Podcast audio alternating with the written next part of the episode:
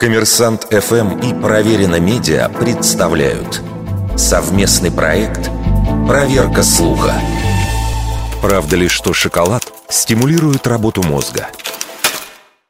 Ученые утверждают, что какао, содержащие продукты – это мощный источник флавоноидов, растительных антиоксидантов.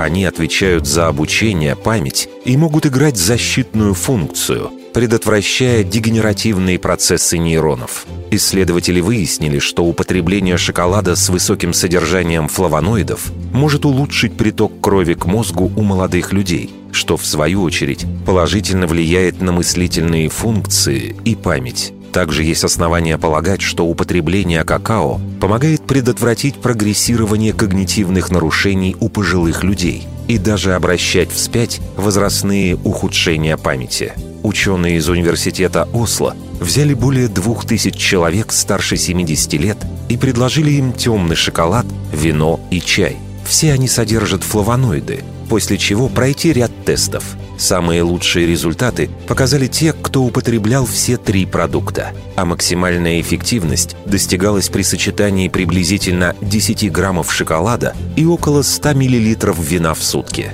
Итальянские ученые подтвердили выводы коллег. Они пришли к выводу, что употребление шоколада стимулирует когнитивную функцию в краткосрочной перспективе и защищает мозговые клетки в долгосрочной. Стоит, правда, отдельно отметить, что о заметном эффекте можно говорить лишь применительно к горькому темному шоколаду с содержанием какао более 70%.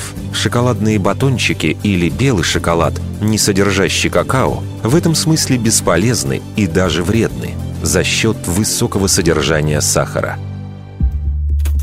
Вердикт. Скорее всего, правда. Правда.